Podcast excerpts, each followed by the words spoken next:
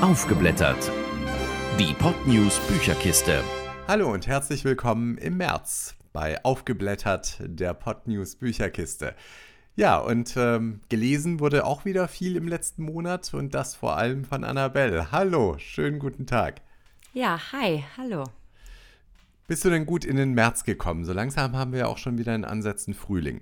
Ja, auf jeden Fall. Das Wetter hier bei uns ist super. Ich weiß nicht, wie es bei euch ist, aber. Auch strahlender Sonnenschein gerade. Ja, es ist schön, die Krokusse kommen schon raus. Das habe ich gebraucht. Ein bisschen Sonne. Sehr gut. Ja, ein bisschen Sonne. Und ähm, du hast aber auch den Februar, der jetzt vielleicht noch nicht immer ganz so schön war, auch dazu genutzt. Der war ja vor allem relativ windig. Äh, vielleicht auch ein bisschen drin zu bleiben und zu lesen, da wo es möglich war. Ja, genau, zwei Bücher. Und zwar zum einen von Thilo Mischke, Alles muss raus. Das ist so eine Art hm, Reisebericht. Ich weiß nicht, das trifft es nicht wirklich, aber in der Art. Und mhm. ähm, ein Sachbuch, wieder mal zum Thema Ernährung, aber das passt ähm, gerade ganz gut so zum Beginn der Fastenzeit. Und zwar geht es da um äh, Intervallfasten. Oha, okay, alles klar. Dann würde ich vorschlagen, starten wir auch schon direkt durch mit Thilo Mischke. Alles muss raus. Das hattest du ja schon mal im Vorfeld erwähnt, als wir hier die Bücher für dieses Jahr vorgestellt haben. Von daher bin ich jetzt sehr gespannt. Reingeschnuppert. Ja, Thilo Mischke, den kennt man doch so von verschiedenen Reportagen im Fernsehen, oder? Genau, ähm, er ist Auslandsjournalist und reist viel für seine Reportagen und äh, in Alles muss raus spricht er eben über die Geschichten oder über einige Geschichten, es gibt bestimmt viel mehr, ähm, hinter seinen Reportagen. Und er ist wirklich schon um die ganze Welt gereist, unter anderem auch an ja, die gefährlichsten Orte der Welt, wo man normalerweise nicht so hinkommt, also auch in Kriegs- und Krisengebiete. Der Autor. Genau, wir hatten schon gesagt, ihn kennt man aus dem Fernsehen. Thilo Mischke, wer ist er denn sonst so? Ähm, ja, er ist Berliner Journalist und er ist vor allem bekannt durch seine Reportagenreihe Uncovered. Die läuft aktuell auf Pro7. Ähm, und was er auch gemacht hat, was ich gar nicht wusste, dass er das ist, ähm, lange, ähm, er hat die Doku, die, glaube ich, wann war das? 2019 oder 2020 war die ziemlich groß. Äh, die Doku Rechtsdeutsch National, da hat er die rechte Szene in Deutschland beleuchtet. Ähm, eine sehr gute Doku, genau, die hat er auch gemacht. Und ja, es hat ihn, wie er selbst sagt, einfach schon immer rausgezogen in die Welt und eben besonders in Krisengebiete und Orte, die für viele Menschen ein Rätsel bleiben und ihn interessieren, wie er sagt, die Geschichten hinter den Geschichten, die man so im Fernsehen sieht. Genau. Wahrscheinlich bleiben manche Gebiete auch ein Rätsel für die meisten Menschen, weil da Bomben fliegen, so wie jetzt aktuell in der Ukraine. Ähm, gut, vielleicht ist er da ja gerade. Ja, da war er auch tatsächlich ähm, und hat dort mit Menschen gesprochen. Und also er war in der Ostukraine, dort an der Front. Ähm, es gibt auch ein aktuelles Video, allerdings von vor dem Einmarsch, ich glaube, das ist vom 22. Februar oder so, äh, sieben Fragen an Thilo Mischke zur Ukraine-Krise. Ganz kurz, aber sehr interessant, lohnt sich mal anzugucken. Also auch da ist er ganz nah dran. Das Buch. Also du hast ja erzählt, es sind verschiedene Geschichten beziehungsweise Geschichten hinter den Reportagen, aber wie kann man sich das vorstellen? Also ist das im Prinzip dann nochmal die Abhandlung, was äh, passiert ist, wenn die Kamera aus ist, oder geht es da einfach ganz grundsätzlich über alles Mögliche? Also in jedem Kapitel beschreibt er quasi ein äh, besonderes Erlebnis oder mehrere besondere Erlebnisse im Zuge einer Reportage. Also ja, Geschichten hinter den Reportagen, wie du sagst, wenn die Kamera aus ist, das trifft es ganz gut. Er spricht auch viel über seine eigenen Gefühle, wie er selbst Dinge wahrgenommen hat oder wie er selbst das Leben und Menschen in Krisengebieten wahrgenommen hat. Also der Titel Alles muss raus, der ist schon sehr passend. Es wirkt tatsächlich so, als würde er sich alles, was ihn bewegt oder was ihn auch bewegt hat auf seinen Reisen, äh, von der Seele schreiben. Mhm. Hast du da zum Beispiel mal ein Beispiel? Ähm, also zum Beispiel ist er die gefährlichste Flüchtlingsroute der Welt gelaufen. Ich hatte, muss ich sagen, vor dem Buch noch nie was davon gehört. Und zwar geht die von Kolumbien nach Panama mitten durch den Urwald. Und das ist wirklich extrem gefährlich. Und ja, tausende Menschen nehmen den gefährlichen Weg auf sich, um in die USA zu gelangen äh, um ein besseres Leben zu finden. Und diese Flüchtlingsroute ist er zum Beispiel mitgelaufen. Davon erzählt er im Buch, mhm. wie das für ihn war, welche Menschen er dort getroffen hat. ja, was die Menschen auch erzählen. Und warum ist das die gefährlichste oder der gefährlichste Weg? Äh, liegt es daran, dass die Menschen, die da mitlaufen, dass die gegenseitig irgendwie sich gefährlich werden oder liegt es einfach an den Gegebenheiten dort vor Ort, dass wegen Tieren und wegen dem Weg an sich, äh, dass der besonders schwierig ist zu laufen? Ganz genau. Also es geht wirklich mitten durch den dichten Urwald. Das ist zum einen, also der genau der Weg an sich ist ist gar kein Weg wahrscheinlich. Äh, physisch sehr anstrengend, weit ab von jeglicher Zivilisation. Also ja, es geht durch den Urwald, über Gebirge. Also es ist wirklich physisch sehr, sehr anstrengend. Er erzählt zum Beispiel im Buch von einem Mann aus Ghana, war er, glaube ich, den er dort getroffen hat. Und der hat sich auf den Weg gemacht mit einem entzündeten Zahn. Und man weiß es nicht, aber der hat es zum Beispiel wahrscheinlich nicht geschafft. Also es ist auch eine sehr bewegende Geschichte, die er da erzählt. Also jede Geschichte, die er im Buch erzählt, hinterlässt so einen Nachgeschmack. Ähm, aber also aus Ghana hat er sich da auf den Weg gemacht. Ganz genau. Also es sind viele Afrikaner tatsächlich, so, die sich auf dieser nicht. Route, ich wusste es vorher auch nicht, also es sind wohl viele Afrikaner, die sich ähm, auf dieser Route auf den Weg nach Amerika machen, genau. Das heißt, sie gehen dann erstmal nach Brasilien oder sonst wohin und dann von Brasilien aus dann wirklich hoch bis in die USA. Du, das kann ich dir jetzt gar nicht sagen. Also das startet in Kolumbien, ne? Also ja, wie gesagt, wusste ich vorher auch nicht, aber ja, das ist die gefährlichste Flüchtlingsroute der Welt. Also diese Geschichte zum Beispiel, die hat mich sehr äh, bewegt. Er erzählt auch zum Beispiel eine Geschichte, da ist er in Syrien, in einem kurdischen Gebiet, mit der Großmutter eines deutschen IS-Kämpfers. Der ist noch relativ jung, vielleicht Anfang 20, der hat sich dem IS angeschlossen vor einigen Jahren. Den hat er interviewt und der sitzt nämlich mittlerweile in einem kurdischen Gefängnis wegen der Kriegsverbrechen, die er begangen hat. Und auch da erzählt er von Momenten mit der Oma von dem Jungen, die er dort hatte. Ja, es, es regt zum Nachdenken an das Buch. Und ich hätte wirklich ewig weiterlesen können. Wie verarbeitet er das alles eigentlich? Also ich meine, wenn man da, sage ich mal, mit so einem IS-Kämpfer spricht, der wahrscheinlich auch irgendwelche äh, Leute ähm, im Krieg äh, wahrscheinlich auch ermordet hat letztlich, äh, muss man ja auch erstmal alles verarbeiten können, mit solchen Menschen dann regelmäßig Kontakt zu haben. Also er sagt selbst, dass es ihm immer schwerer fällt, das alles zu verarbeiten. Dadurch, dass er in Kriegsgebieten auch ist, ist er natürlich auch schon oftmals in richtig, richtig gefährliche Situationen reingeraten. Und er sagt, dass es ihm immer schwerer fällt, das zu verarbeiten, weil natürlich er kommt nach Hause in einen komplett anderen Alltag. Und er sagte, deshalb hat er auch das Buch geschrieben, um das alles so ein bisschen loszulassen. Wir hören mal, was er dazu sagt das Zerbrechen an dieser Unmöglichkeit, dass man keinen Spagat schafft zwischen dem, was man erlebt unterwegs und dem, wie die Wirklichkeit zu Hause ist, hat auch dazu geführt, dass ich dieses Buch geschrieben habe, weil ich einfach festgestellt habe, ich bin ein Partyschreck. Wenn ich irgendwo bin und erzähle, wie ich einen Toten ausgrabe oder wenn ich irgendwo bin und erzähle, wie ich mit vergewaltigten Jesidinnen gesprochen habe, das kannst du nur erzählen, wenn du Leute kennst, die diese Wirklichkeit erlebt haben. Aber die gibt es natürlich nicht in meinem sozialen Umfeld. Und deswegen habe ich entschieden, okay, jetzt muss ich es einfach mal aufschreiben und versuche so zu erklären, wie diese Welt da draußen ist mit dem Gefühl von uns zu Hause. Und es gibt immer einen Bezug zu uns nach Hause. Zusammengefasst. Ja, also so wie ich das so ein bisschen aus den Zwischenzeilen bei dir erkannt habe, fandest du das Buch, glaube ich, ganz gut, oder? Ja, es war wirklich richtig gut. Also ich konnte das wirklich nicht, also ich konnte das nicht weglegen. Ich hätte echt noch ewig weiterlesen können, weil er sehr einfühlsam erzählt, aber er nimmt auch kein Blatt vor den Mund. Also er ist sehr schonungslos. Und er erzählt einfach von Dingen, die für uns hier nur sehr schwer vorstellbar sind, aber für Menschen in anderen Teilen der Welt Alltag sind. Und er zeigt einfach andere Perspektiven auf und man wird sich seiner eigenen privilegierten Lage hier sehr bewusst. Also es ist ein sehr persönliches Buch, wie ich finde. Er gibt auch sehr viel persönlich von sich preis. In jedem Kapitel quasi, in jeder Geschichte, in der er bestimmte Erlebnisse verarbeitet, die verwebt er auch mit Anekdoten aus seinem persönlichen Leben in Berlin. Mhm, wie macht ähm, er das denn? Ja, es geht immer um bestimmte Überthemen, zum Beispiel die Themen Familie, Freundschaft. Und ähm, er erzählt von seinem Erlebnis und erzählt dann noch was Passendes dazu aus seinem persönlichen Leben, was er mit dieser Geschichte verbindet. Verstehe, okay. Also genau, das macht es einfach zu einem sehr persönlichen Buch. Und er hat ja gesagt, ne, dieser Spagat zwischen diesem europäischen Alltag äh, in Berlin und seinen Erlebnissen, die er hat, die ja wirklich Grenzerfahrungen sind, der fällt ihm unheimlich schwer. Und ich finde, das Buch schafft diesen Spagat echt gut. Dadurch, dass er es schafft, das miteinander zu verweben.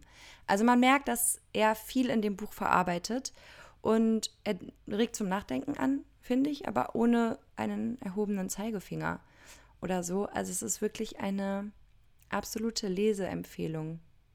Ja, bei absoluter Leseempfehlung würde ich schon mal tippen, wie viele Lesezeichen du dem ganzen Buch gibst. Null Lesezeichen wären nicht so schön, zehn Lesezeichen wären absolut super. Und jetzt kommt dein Fazit, Annabelle. Ja, auf jeden Fall zehn Lesezeichen. Ich habe das Buch schon jedem empfohlen. Es ist wirklich sehr lesenswert. Ja.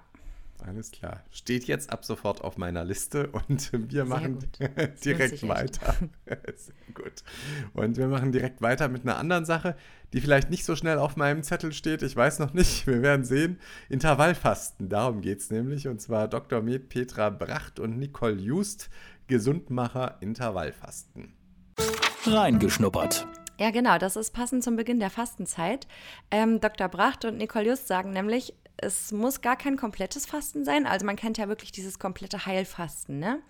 Sie sagen, viel besser und alltagstauglicher ist das sogenannte Intervallfasten. Und sie erklären, wie das funktioniert und warum es so gesund ist. Sie sagen nämlich, wir sind gar nicht dafür geschaffen, rund um die Uhr zu essen.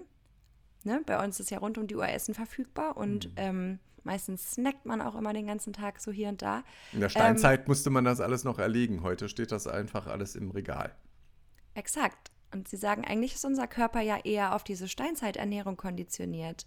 Hm. Ähm, und deswegen sagen sie, Intervallfasten ist gesund. Die Autorinnen. Dr. Petra Bracht und Nicole Just. Ähm, das eine scheint schon mal eine Ärztin zu sein. Ganz genau, Dr. Bracht, sie ist Ärztin für Allgemein- und Ernährungsmedizin. Die hat schon ganz, ganz viele Bücher zum Thema Ernährung geschrieben.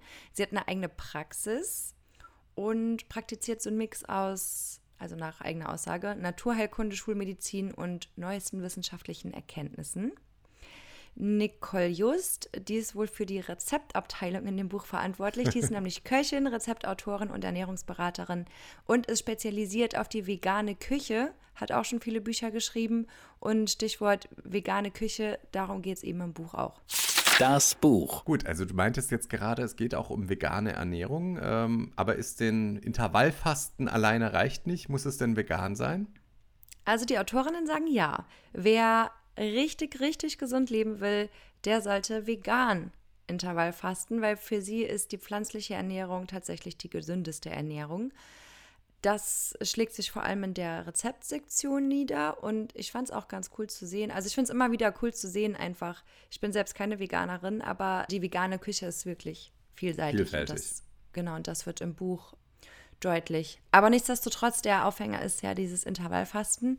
Und zu Beginn wird eben erklärt, ja, warum das wichtig eigentlich für unseren Körper ist. Sie erklären, dass wenn wir ein paar Stunden auf Nahrung verzichten und sich so ein Hungergefühl einstellt, dann werden bestimmte Programme in unserem Körper abgespult.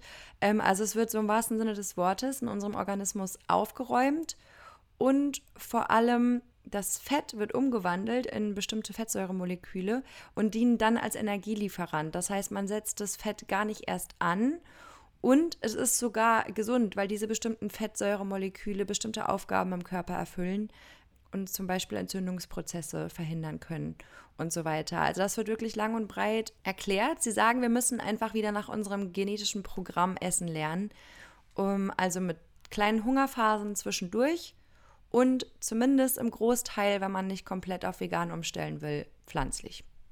Ja, es gibt da ja ganz verschiedene Ansätze, was das Fasten angeht. Die einen machen gerne an Intervallfasten, andere schwören wiederum auf das Heilfasten. Fakt ist, im Moment ist ja jetzt auch wieder Fastenzeit. Äh, fastest du denn zum Beispiel? Machst du da was immer jedes Jahr? Ich mache jetzt das Intervallfasten, deswegen Machst bin du? ich auch auf das Buch gestoßen. Genau. Ah, okay. Ähm, also Heilfasten, das sagen die Autorinnen, das ist auch gesund, aber eben im Alltag schwer umzusetzen. Also ich habe mhm. noch nie in meinem Leben lange gefastet, weil das genau nämlich das Ding für mich war. Das finde ich, ich meine, das muss man halt schon machen, wenn man Urlaub hat oder Freizeit hat. Und wenn man Freizeit hat, Also ich persönlich äh, will das dann nicht mit, damit verbringen zu fasten. Also eine Ähm, Kollegin von mir, kann ich nur sagen, die hat das tatsächlich äh, jedes Jahr früher immer gemacht. Immer eben zur eigentlichen Fastenzeit, ich glaube zwei oder drei Wochen und dann wirklich, ich glaube nur zwei Wochen. Allzu lange darf man das ja auch gar nicht machen, wenn ich es richtig weiß, äh, weil Genau. man ja langsam wieder aufbauen muss danach. Aber die hat das wirklich immer durchgezogen und hat uns anderen dann auch beim Essen zugeguckt. In den ersten drei Tagen ähm, fielen da schon auch mal teilweise irgendwelche Beleidigungen uns anderen gegenüber, während wir da am Essen waren. Aber so nach zwei, drei Tagen war sie da absolut gechillt immer. Das ist, glaube ich, wirklich nur so zwei, drei Tage richtig hart. Ja, das habe ich auch schon von Freunden gehört, die das öfter machen, dass es am Anfang hart ist und irgendwann geht es total. Aber Respekt, also ich könnte es nicht, ich habe das wirklich noch nie gemacht. Deswegen glaub ich. dachte ich, für mich bietet sich jetzt das Intervallfasten an. Ich habe vorher schon oftmals von Freunden davon gehört und genau, deswegen bin ich auch auf das Buch gestoßen. Also erstmal zum Intervallfasten, dass man überhaupt mal weiß, hey, was ist das? Ähm, also es gibt zwei zwei Arten des Intervallfastens. Also es geht immer darum, dass man nur einige Stunden am Tag isst und den Großteil des Tages, da gehört aber auch die Nacht dazu, eben nichts isst. Und da gibt es einmal die 16-8-Methode und einmal die 18-6-Methode. 16-8 heißt, man isst 16 Stunden nichts, 8 Stunden darf man essen, 18-6 dasselbe, also 18 Stunden nicht essen und 6 Stunden darf man essen. Und was machst du? Ähm, ich mache 16-8. 16,8, okay. Mhm. Genau, aber wie gesagt, da gehört auch die Nacht zu. Also für mich lässt es sich wirklich sehr gut umsetzen. Ja, und die Autorinnen sagen zum Beispiel, was ich vorher auch nicht wusste, bevor ich das Buch gelesen habe, dass nach zwölf Stunden erst richtig wichtige Stoffwechselmechanismen in Gang gesetzt werden. Das heißt, sechs Stunden oder so aufs Essen verzichten, das reicht gar nicht. Du musst mindestens zwölf verzichten. Und erst dann beginnt der Körper erst richtig aufzuräumen und geht ans Bauchfett ähm, und so weiter und so fort. Sie sagen auch, ähm, das mache ich aber nicht allzu streng, muss ich sagen. Man soll noch sanfte Trennkost dazu machen. Also morgens vor allem Kohlenhydrate, wie, keine Ahnung, Porridge oder Müsli oder so.